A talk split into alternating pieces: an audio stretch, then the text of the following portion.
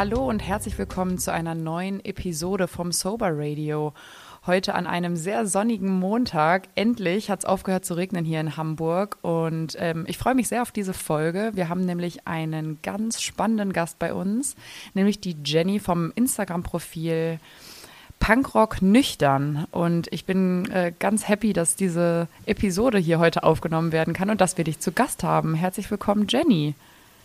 Ja, vielen Dank. Ich freue mich auch sehr über die Einleitung, äh, Einladung, dass es heute geklappt hat und bin sehr gespannt auf das Gespräch. Ja, ich auch total.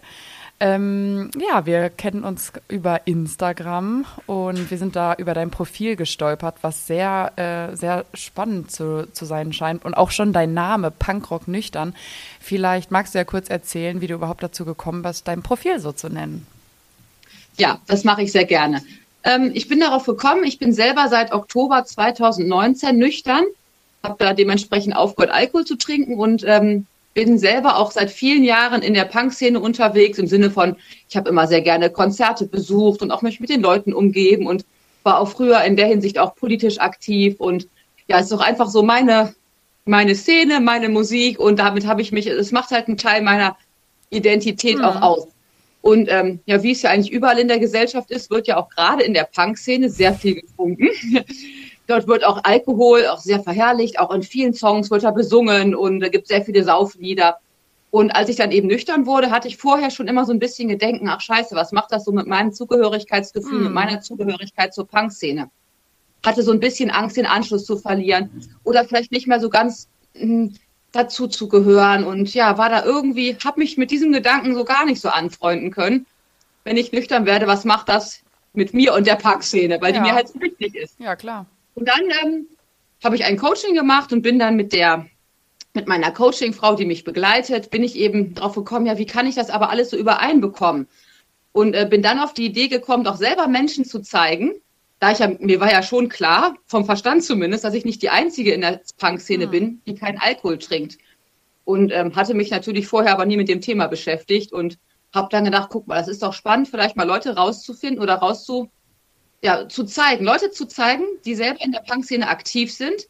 Vielleicht auch mein, mein Fokus war zuerst auf KünstlerInnen oder auch die eben hinter auch vor der Bühne sind oder hinter der Bühne, die ja. aber nicht trinken. Ja. Und so bin ich eben darauf gekommen, Menschen zu zeigen, die in der Punkszene agieren und selber nüchtern leben.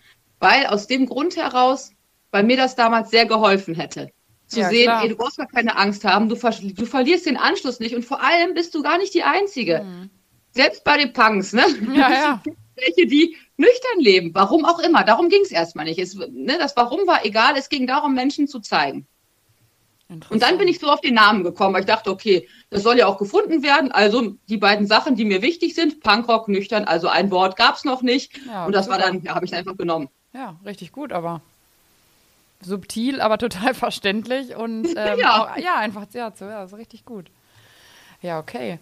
Und ähm, hat es schnell funktioniert, dass du auch andere Leute gefunden hast, die genauso gelebt haben, wie du es dann vorhattest? Also ja, das hat relativ schnell gefunden. Er hat ja relativ schnell geklappt. Ich war auch bei oder bin bei Facebook auch in mehreren so Punk-Gruppen sozusagen nicht unterwegs, aber die habe ich halt, da gucke ich halt öfter drin, bin in so Gruppen. Und da hatte ich dann damals mal rumgefragt, äh, habe mein Projekt so ein bisschen vorgestellt und gefragt, ey, wer, wer kennt wen oder lebt ihr vielleicht selber nüchtern, dann schreibt mich doch an. Dann hatte mich auch jemand schon angeschrieben, der selber Musiker ist und nüchtern lebt. Den habe ich dann für ein erstes Interview getroffen, auch in Hamburg. und ähm, so ging das dann immer weiter. Und da ich mich ja selber auch so ein bisschen nur mal in der Punk-Szene auskennte, dann wusste ich, aha, der Sänger von der einen Band, der lebt ja auch nüchtern, frag den doch mal an. Dann habe ich den interviewt und dann ging das alles so weiter. Dann, dann habe ich auch einige Leute, die mich dann persönlich angeschrieben haben, die jetzt nicht in der Band spielen, aber halt gerne in der Szene unterwegs mhm. sind und auch dachten, hey, ich äh, lebe auch nüchtern und ich hätte auch was zu erzählen und ja. Und so, das ging relativ schnell aber, muss ich sagen. Da war ein sehr gutes Feedback und da kam gute Resonanz schon direkt nach meinem ersten Post eigentlich.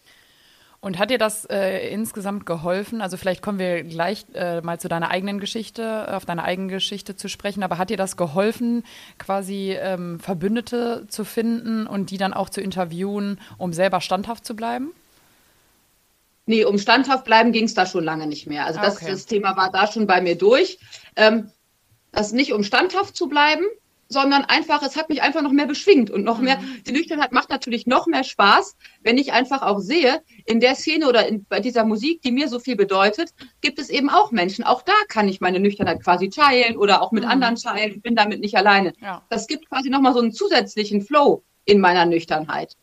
Ja, das so, so einen positiven Aspekt, der noch oben drauf kommt. Ja. Aber hätte ich jetzt niemanden gefunden, wäre ich dann auch nüchtern geblieben. Aber so macht es einfach viel mehr Spaß okay. zu sehen. Hey, da gibt's einfach, da gibt's noch andere, die mögen die Musik, die haben vielleicht eine ähnliche Einstellung wie ich. Mhm. Und ähm, mit denen kann ich mich dann vielleicht ganz anders austauschen als mit Menschen, die zwar auch nüchtern leben, aber vielleicht einen ganz anderen gesellschaftlichen haben, ne? oder politischen Background haben. Ja. Ich mache jetzt mit so einem ähm, jemanden, der, naja, egal, aber das ist ja.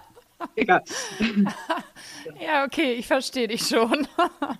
Ja, nee, natürlich, klar, weil ihr dann natürlich dann dieses Hobby teilt, was du auch sagst, was natürlich bestimmt ein großer Teil deiner Identität auch ist.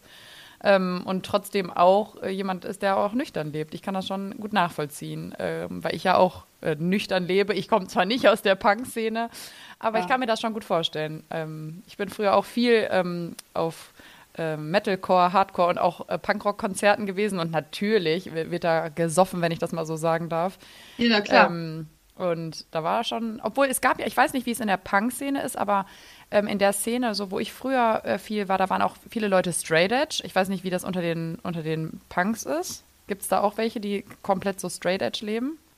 Da gibt es auch welche. Ich kenne mich jetzt halt mit der Straight Edge Szene nicht so aus, im Sinne von, ich weiß gar nicht, wie die so vertreten ist in Deutschland. Ja. Die gibt es natürlich. Und na klar gibt es auch, oder habe ich auch vereinzelt mal Leute auf Konzerten kennengelernt oder mein Tätowierer zum Beispiel lebt auch Straight Edge, also einer von meinen Tätowierern. Ja. Und ähm, da komme ich auch schon in Kontakt, aber ich selber war nie in dieser Straight Edge Szene so unterwegs und weiß auch gar nicht, inwieweit die so in Deutschland aufgestellt ist. Gibt es aber natürlich auch, ja.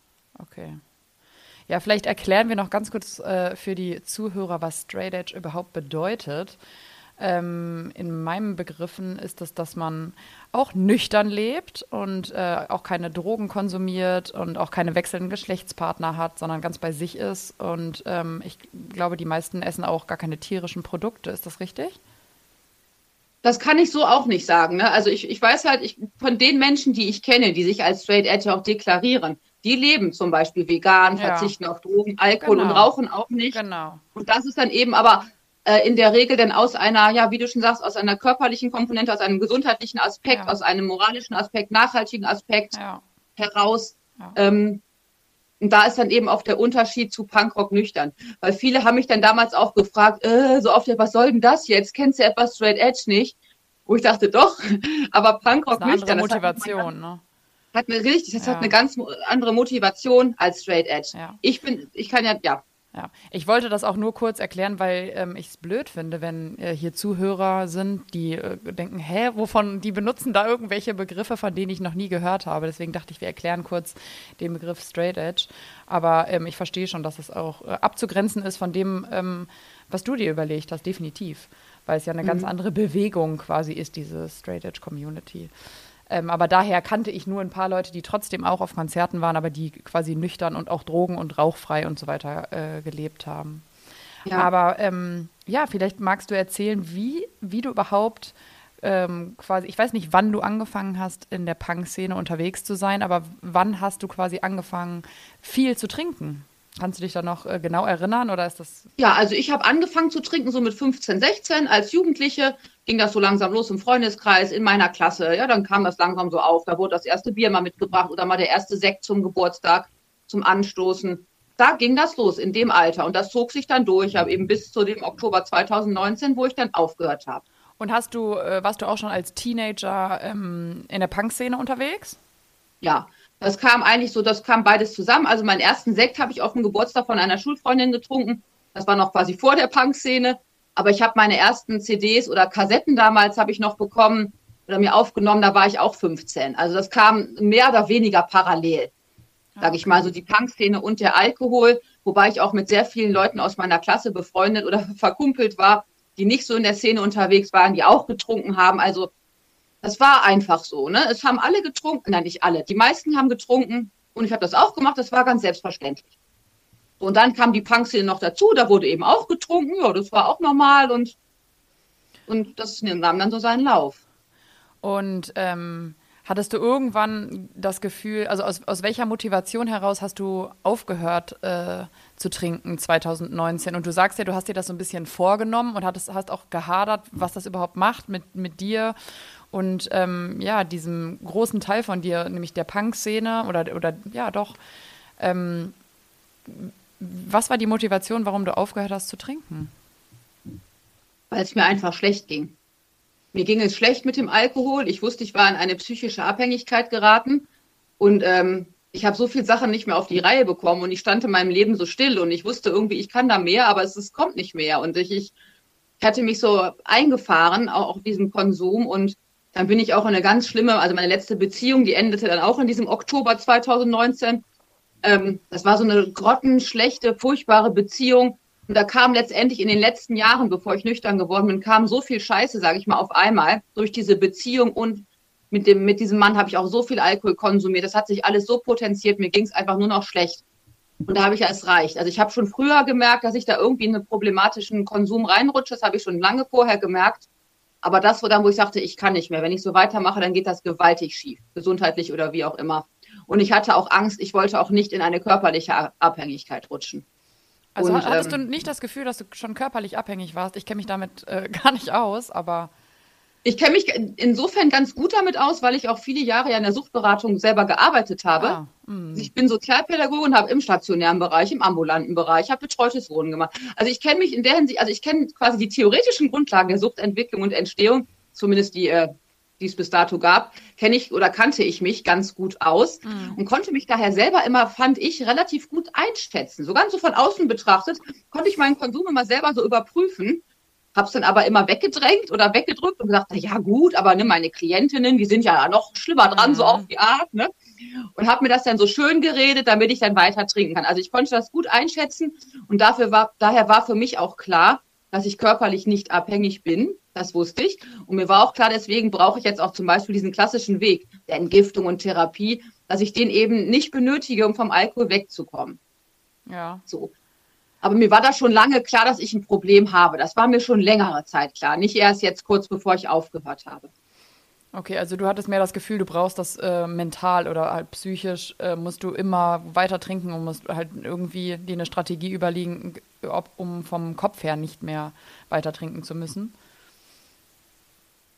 Ja, genau, das, das ging ja, diese psychische Abhängigkeit ist ja, wenn, ne, wenn die Gedanken dann ständig darum kreisen, wann kann ich denn mal wieder Mhm. trinken, wie viel trinke ich denn dann wieder und ähm, mit wem trinke ich dann und wann können wir denn endlich trinken? Oder auch allein, es geht ja schon dabei los, dass ich mir vorgestellt habe, ach, so ein Konzert oder eine Party ohne Alkohol, oh nee, Unvorstellbar. unvorstellbar. Ja. So, und das ist ja schon der erste, erste oder das erste Alarmsignal. Mhm. Aber da das in unserer Gesellschaft ja so normal ist, Ja. auch immer, ich, ich kann ja nur von meinem Umfeld sprechen. Wenn ich da mit Leuten jetzt drüber gesprochen habe, ja, für mich ist das auch normal, auf einer Party zu saufen. Oh, das ist ja langweilig. Das ist so normal. Sieht man das oder ich habe das dann erst zu spät gesehen. Also ich hatte immer dieses ungute Gefühl, da stimmt was nicht, aber ich habe das zu spät für mich angenommen, dass es wirklich ein Problem ist, weil es ist ja so normal, machen doch alles, trinken alle auf Partys. Keiner will der Fahrer sein, alle wollen trinken. Ja, und es So. wird ja auch gar nicht, ähm, ich weiß nicht, welche Erfahrung du gemacht hast, aber es wird ja auch äh, selten einfach so hingenommen, ne? wenn jemand immer getrunken hat und dann auf einmal sagt, äh, aus welchem Grund auch immer, nee, ich trinke nicht, ach, wie langweilig und du kannst doch ein Bier und hier hab dich nicht so, wahrscheinlich. Also die Erfahrung kann ich nicht teilen, die habe ich überhaupt, also, nein, die habe ich persönlich nicht gemacht. also, Also ich kenne das auch von Erzählungen oder von den Menschen, da ich ja mit vielen ähm, Menschen mit Pro- ja, Suchtproblematiken zusammengearbeitet habe, kenne ich das wohl. Ja, das Mhm. kommt natürlich leider vor. Aber ich, ich persönlich habe die Erfahrung nicht gemacht. Da sage ich, ey geil, mein gutes Umfeld. ja, wie schön. Ein Hoch auf meine Freundinnen und Freunde. Ja, also ich habe das zum Glück nicht gemacht. Ich habe nichts Negatives gehört und äh, überhaupt nicht. Okay, also als du dann endgültig gesagt hast, okay, Leute, ich wollte nur sagen, ich werde jetzt ab jetzt nüchtern leben, hat keiner gesagt, ach, kann ich ja gar nicht verstehen, sondern alle haben dich unterstützt. Ähm, Ja, so war das. Das war in dem Sinne nicht so, weil ich es anders formuliert habe. Ich habe da jetzt quasi kein Fass draus, draus gemacht, so auf die Art, liebe Leute, ich habe euch alle zusammengerufen, ich muss euch was sagen. Ja, also so war es halt nicht. Ich habe das natürlich erstmal mit mir selber ausgemacht, weil ich habe mir ja überhaupt nicht vertraut. Ich hatte mir seit 10, 15 Jahren immer wieder vorgenommen, du trinkst weniger, du trinkst nur noch am Woche, habe mir ja irgendwelchen bekloppten Trinkregeln Ja. aufgesetzt, die sowieso nicht funktioniert haben. Und ähm, habe dann auch schon seit einem Jahr vorher, seit 2018 ungefähr, war mir klar, ich muss wirklich komplett aufhören, weil sonst passiert mir was. Ich hatte echt immer diese Ahnung, hier passiert was Schlimmes. Vielleicht, sag ich mal, betrunken passiert mir irgendwas. Oder meine Organe werden dann doch geschädigt. Es passiert, mhm. also ich hatte wirklich plötzlich Angst. Also wäre so ein, weiß ich nicht, ich hatte Schiss. Und da war mir klar, dass ich aufhören muss. Und deswegen habe ich es aber erstmal keinem so groß, ich habe es nicht an die große Glocke gehängt, sondern ich habe es erstmal mit mir ausgemacht, weil ich mir selber ja nicht vertraut habe. Mhm. Ich habe gedacht, ja, Jenny, komm, ne, der 30.000. Versuch, natürlich, klappt doch sowieso nicht. Mhm. Bis zur nächsten Party, ne? Du bist ja eh ein Loser, schaffst du sowieso nicht. So. Deswegen habe ich es, wie gesagt, keinem gesagt hatte dann eine Bekannte, die hatte ich über eine Selbsthilfegruppe mal kennengelernt, über eine Online-Gruppe. Mit der habe ich mich dann per WhatsApp ausgetauscht. Und das war dann schon mal gut. Also ich konnte mich da austauschen, aber in meinem direkten Umfeld habe ich halt gesagt, was auch nicht gelogen war, ich möchte von diesem Mann endlich wegkommen. Mhm. Ich brauche den Kontaktabbruch zu diesem Mann, weil ähm, das geht nur, wenn ich nüchtern bleibe. Denn wenn ich betrunken war ja, oder bin, weiß ich ganz genau, nachts besoffen höre, dann rufe ich ihn doch wieder an ja, oder fahre doch wieder hin und lande doch wieder mit ihm im Bett oder ja. was auch immer, weil so war es vorher. Die ganzen Monate vorher, weil wir waren schon in so einer On-Off-Schiene. Das wusste ich. Ich wusste, ich muss das lassen. Und dann war mir klar, wenn ich mit ihm wieder, wenn ich mich auf diesen Mann wieder einlasse, da er auch sehr viel trinkt oder getrunken hat, werde ich mit dem Trinken, werde ich das nicht sein lassen können mit dem Trinken. Und wenn ich wieder trinke, werde ich von ihm nicht weg. Das war so beides, hat sich potenziert. Deswegen habe ich es gelassen und erstmal so bei meinen besten Freundinnen zum Beispiel das so kommuniziert, ich lasse den Alkohol jetzt weg, weil ich von dieser schrecklichen Beziehung da raus muss. Ja. Und ähm, habe das erstmal mit mir ausgemacht. Und dann hat sich das, dann ist es immer länger geworden, immer länger. Dann war es ein halbes Jahr, dann war es so lange. Dann habe ich für mich selber gedacht, ach, jetzt machst du mal ein Jahr. Und das, das ist dann irgendwie, hat sich da so selber so etabliert. Das war jetzt gar nicht dieses große, ich muss jetzt mit euch sprechen. Das ist ja. einfach, hat sich so entwickelt. Und dann sind natürlich meine Freundinnen damit reingewachsen. Ja, klar. Natürlich. Wie hat sich das angefühlt? Du sagst gerade dann auf einmal, war es ein, halb, war ein halbes Jahr vergangen und du hattest nichts getrunken. Wie hat sich das für dich angefühlt? Ja, super, wie ein riesengroßes Wunder. das war, das war so, äh, wie kannst du das überhaupt schaffen? Ne? Das war mhm. das erste Weihnachten dann und dann Silvester, da war ja noch, da war ja noch kein Corona und alle, mhm. alle. Meine Wahrnehmung war ja, alle feiern, alle haben mhm. Spaß, nur ich als einziger Mensch auf der Welt ja nicht. Das war ja so meine Wahrnehmung.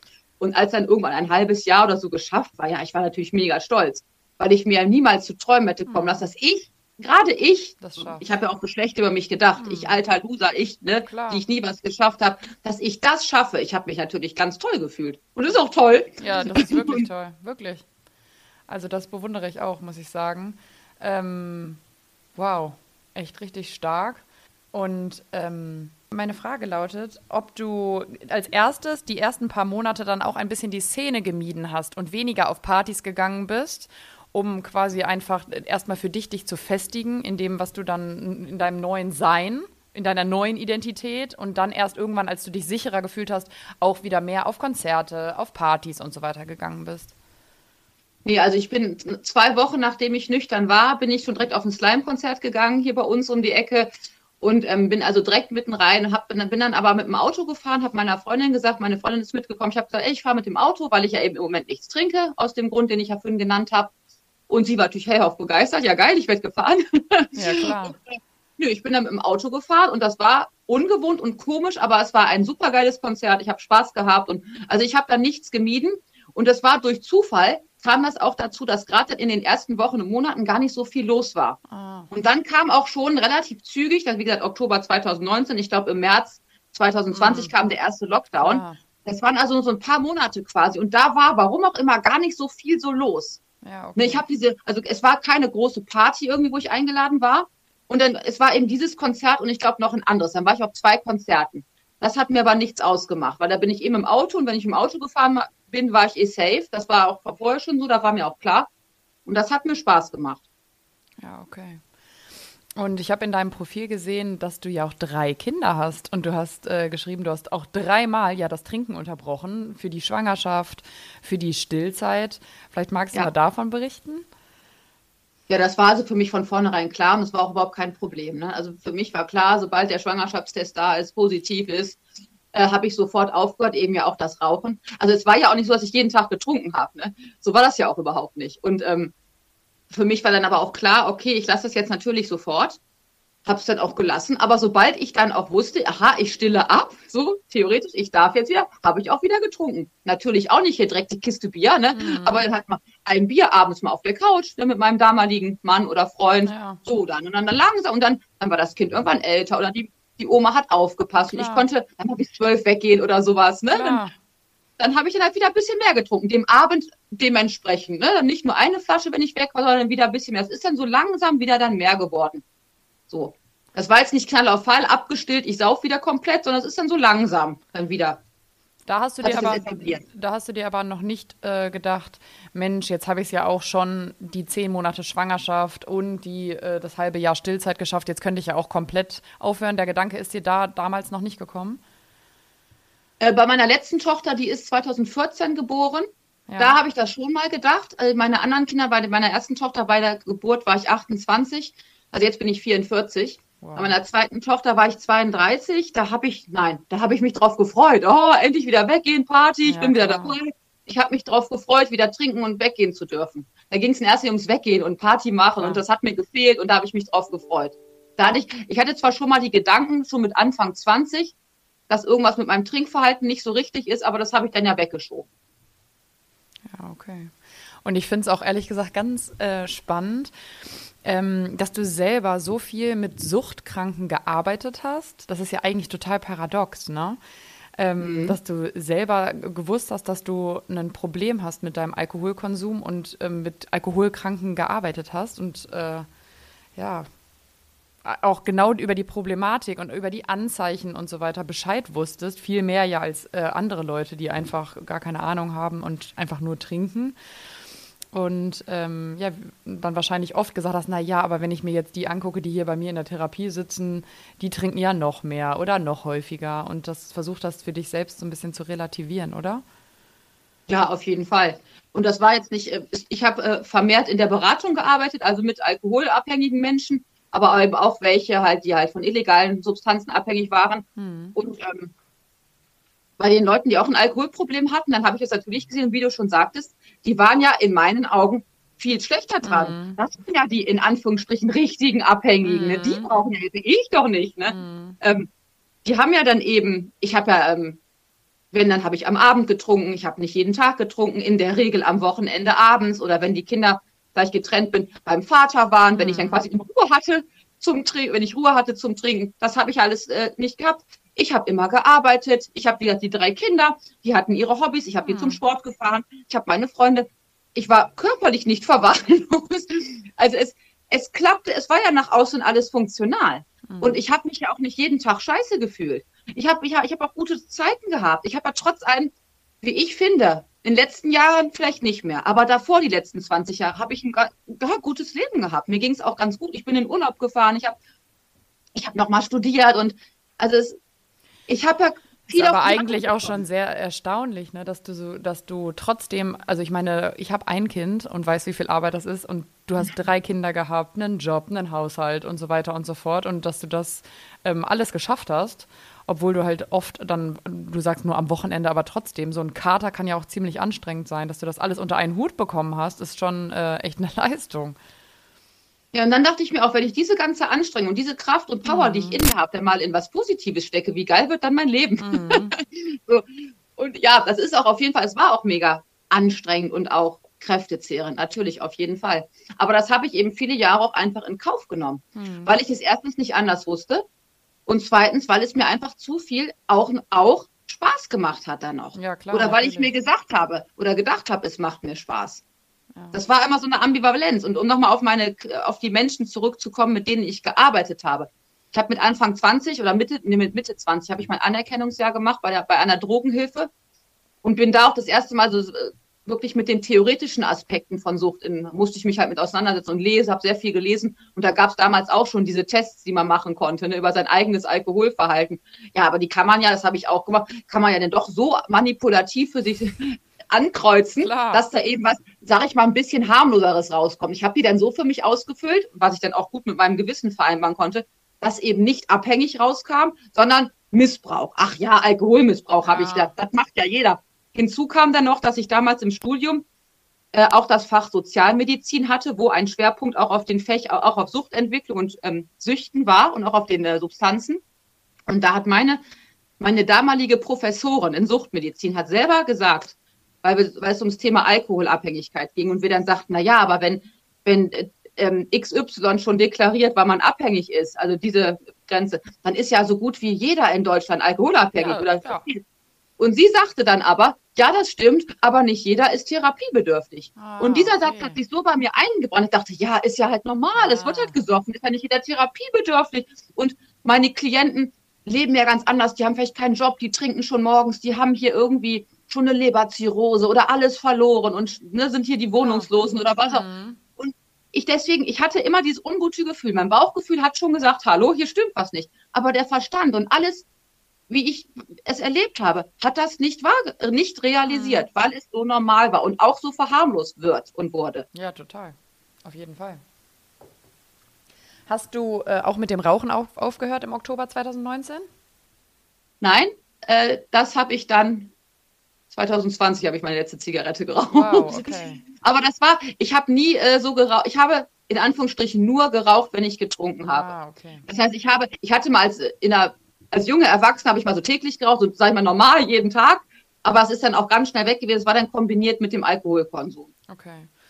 Und ähm, hast du selber an deinem Verhalten oder in deinem Leben gemerkt, dass sich quasi deine Sucht so ein bisschen verlagert hat oder dein Verhalten, weil man sagt ja oft, wenn man irgendwas aufhört, was man immer gemacht hat, dann, dann, vielleicht macht man dann neuerdings ganz viel Sport oder man kocht ganz viel oder man macht irgendwas anderes.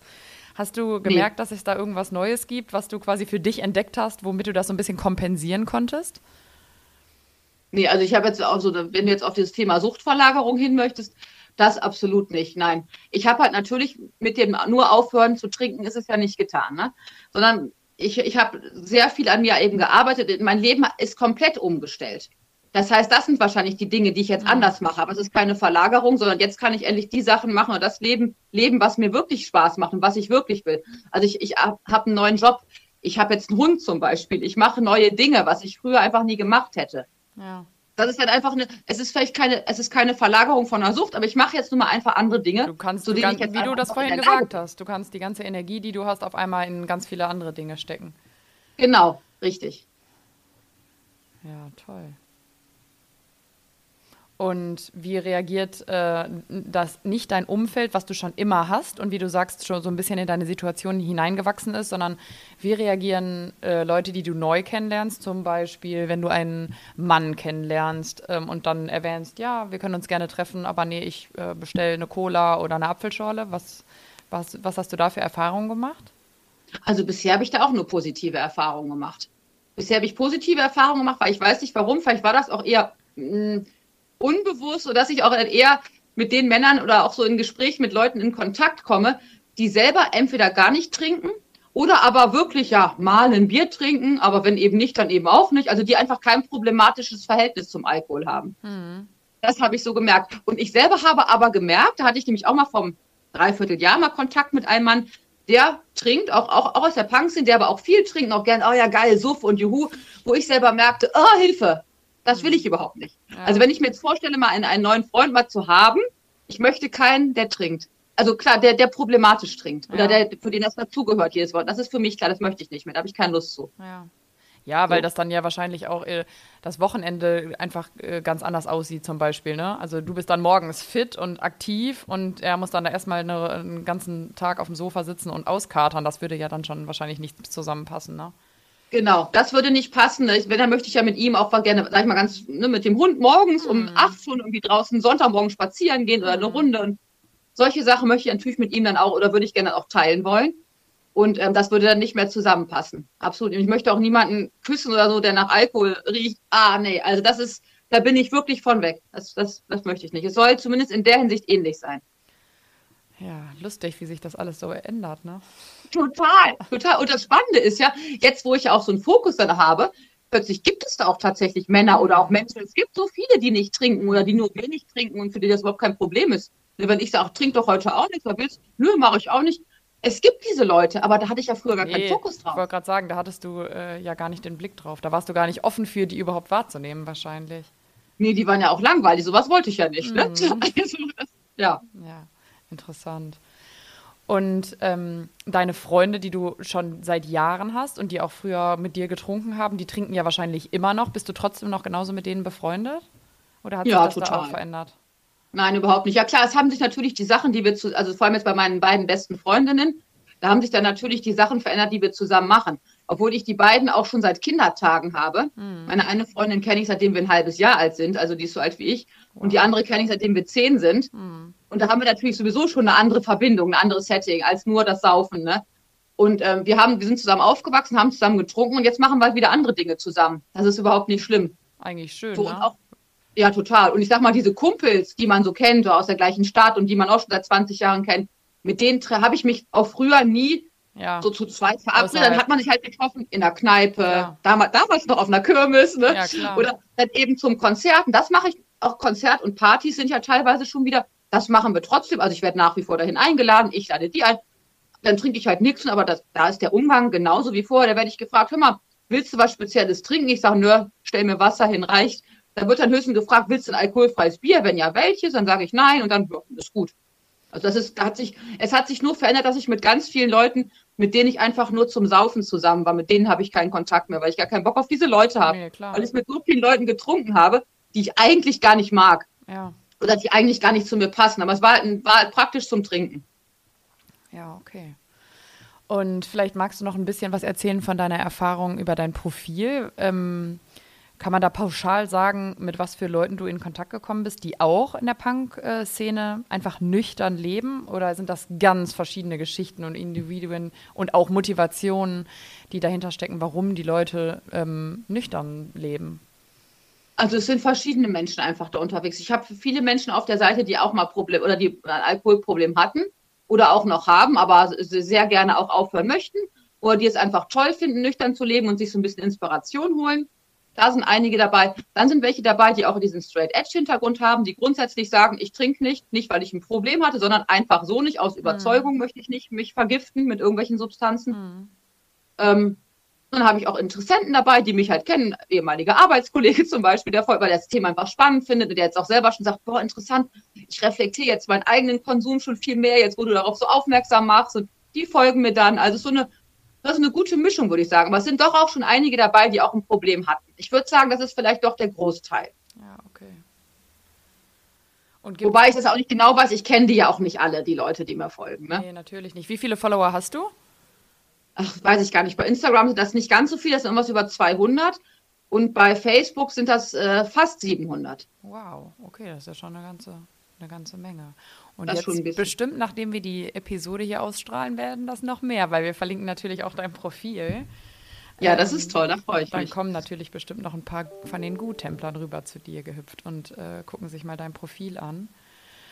Ähm, ja, vielleicht, mich würde auch noch interessieren, ähm, was würdest du dir von der Gesellschaft wünschen? Also man muss ja jetzt mal Corona kurz ausklammern. Ähm, ja, die ja. Maßnahmen werden vielleicht bald alle wieder fallen gelassen und äh, wir kehren hoffentlich zu einer nahezu normalen Normalität zurück. Was, was ja. wünschst du dir, wenn du jetzt Corona komplett ausklammerst, einfach von der Gesellschaft für die Zukunft in diesem Bereich? Ich würde mir als erstes wünschen, dass Menschen, die sagen, sie trinken nicht, dass die sich nicht rechtfertigen müssen, warum. Dass das, äh, dass das Nicht-Trinken gleichgestellt wird dem Nicht-Konsumieren von anderen Drogen. Mhm. Das ist ja zum Beispiel so, wenn ich jetzt aufhöre, Heroin zu spritzen, sagen alle, oh, oder aufhöre zu rauchen, oh toll, geil, wie hast du mhm. das gemacht? Wenn ich aufhöre zu trinken, dann, oh, oh, da ist ja, oh, was ist denn da mit der Jenny los? Mhm. Ne? Ah, da ist wohl ein Problem. Ne? Also da ist schon ein ganz anderer Umgang. Ich möchte, dass es, ich, ich würde mir wünschen, dass es gleichgestellt wird, dass es gefeiert wird, wenn ein Mensch aufhört zu trinken und dass da nicht irgendwie auch so ein schaler Beigeschmack von wegen, oh, da ist ein Problem, und was ich mir auf jeden Fall auch wünschen würde, ist, dass halt, ja, dass halt Alkohol in dieser Gesellschaft nicht mehr so präsent und so normal ist. Aber da kann, glaube ich, die Gesellschaft selber gar nicht so viel tun, außer halt mit ihrem Kauf, ähm, das irgendwie zu steuern. Ich würde mir natürlich wünschen, dass, eine, dass die äh, Alkoholsteuer, dass es teurer wird. Das würde ich mir wünschen, dass Alkohol ab 18 oder ab 21 erst freigegeben ist. Das sind aber Sachen, die natürlich die Politik Klar. oder auch die Industrie steuert. Da haben wir, na gut, können wir nicht so viel machen. Aber dass es auf jeden Fall normal wird, wenn man sagt, ich trinke nicht. Ich würde mir wünschen, dass das mit dem Trinken so ist wie mit den Zigaretten damals. Mhm. Dass es immer weniger wird und immer weniger populär wird und dass da auch, die, dass es für die Jugendlichen auch normal ist, nicht zu trinken. Ja, wahrscheinlich äh, ist es so 99 von 100 Jugendlichen erstmal in diesem äh, in dieser Alkoholgeschichte drin ähm, und finden dann erst später dazu, dass vielleicht doch äh, auch der Weg ohne den Alkohol, dass es den auch gibt, ne? Es gibt ja Gott sei Dank jetzt auch so ein paar so junge YouTuber oder wie sie heißen, die jetzt auch schon da in die Richtung was machen und ähm, als Vorbild fungieren. Ja die, die, ja, die zumindest aufklären, die auch zumindest über den Alkoholkonsum aufklären, auch gerade für Jugendliche, auch diese Jugendsprache drauf haben. Mhm. Und ich denke, da durch solche Kanäle von solchen Leuten, da da werden natürlich Jugendliche von angesprochen. Das finde ich halt wichtig. Dass das nicht jetzt, sage ich mal, wenn dann diese alte Frau, wie ich jetzt daherkommt ja. und von dem was erzählt, das finden die vielleicht ganz interessant und oh, ich freue mich aber, dass sie es geschafft haben. Ja. ich glaube, wenn ein anderer in dem Alter natürlich was sagt, dann ist natürlich der das Bezug viel eher. Ne? Ja, natürlich, ja. aber hast du nicht auch, ähm, ich meine, du bist eine junge, ähm, moderne Mutter, du hast doch bestimmt auch einen großen Einfluss dann auf deine Tochter ähm, und auf ihre Freunde auch, oder nicht? Ich meine, dass die sehen, du bist äh, hip, du, du, ähm, du bist jetzt nicht irgendwie, weil du sagst, ja, diese alte Frau, du bist ja doch bestimmt ein großes Vorbild auch für die Freunde dann deiner Tochter, dass du nüchtern auf Konzerte, auf Partys und so weiter gehst, oder? Also ich glaube nicht, dass es für meine Tochter so interessant ist, da mit ihren Freundinnen drüber zu sprechen, was ihre Mutter ihrer Freizeit macht. Also ich glaube, ich bin da in erster Linie erstmal peinlich, egal was ich tue. ehrlich gesagt, ich glaube, das ist, ob nur nüchtern oder nicht, ich glaube, das ist, äh, meine Tochter ist jetzt 16. Ich glaube, da bin ich erstmal uninteressant. Aber ich denke, dieses unbewusste Vorleben, ja, auch klar, wenn sie natürlich total. sich nicht an meiner Meinung orientiert oder es nicht zugibt, hm. wenn man natürlich zu Hause immer vorgelebt bekommt, hm. da ist sowieso kein Alkohol und es ist auch trotzdem gute Laune und gute Stimmung, hm. ist vielleicht ja was anderes, als wenn jeden Tag das Feierabendbierchen, hm. schön verniedlicht, ne, auf dem Tisch steht. Klar. Ich denke, das hat schon auch einen gewissen Einfluss, aber ich, was ich wiederum auch denke, jetzt gerade so mit 15, 16, 17, da hört der Einfluss dann auch irgendwie auf, denke ich. Da ist die Clique, ne, das ist natürlich wichtiger als das, was die Eltern machen. Ich denke, man muss halt versuchen, grundlegend den Kindern was Gutes auf den Weg zu geben, während der ganzen Entwicklung. Das mhm. Leben ist schön, es gibt tolle Sachen und hab Mut, dich auch dagegen zu stellen, für dich einzustehen. Ich glaube, das sind so die Dinge. Und was dann dahinter bei letztendlich bei rauskommt, ja, ist schwierig. Also mit einem guten Vorbild sein, denke ich, ist es mit 16 vielleicht schon vorbei.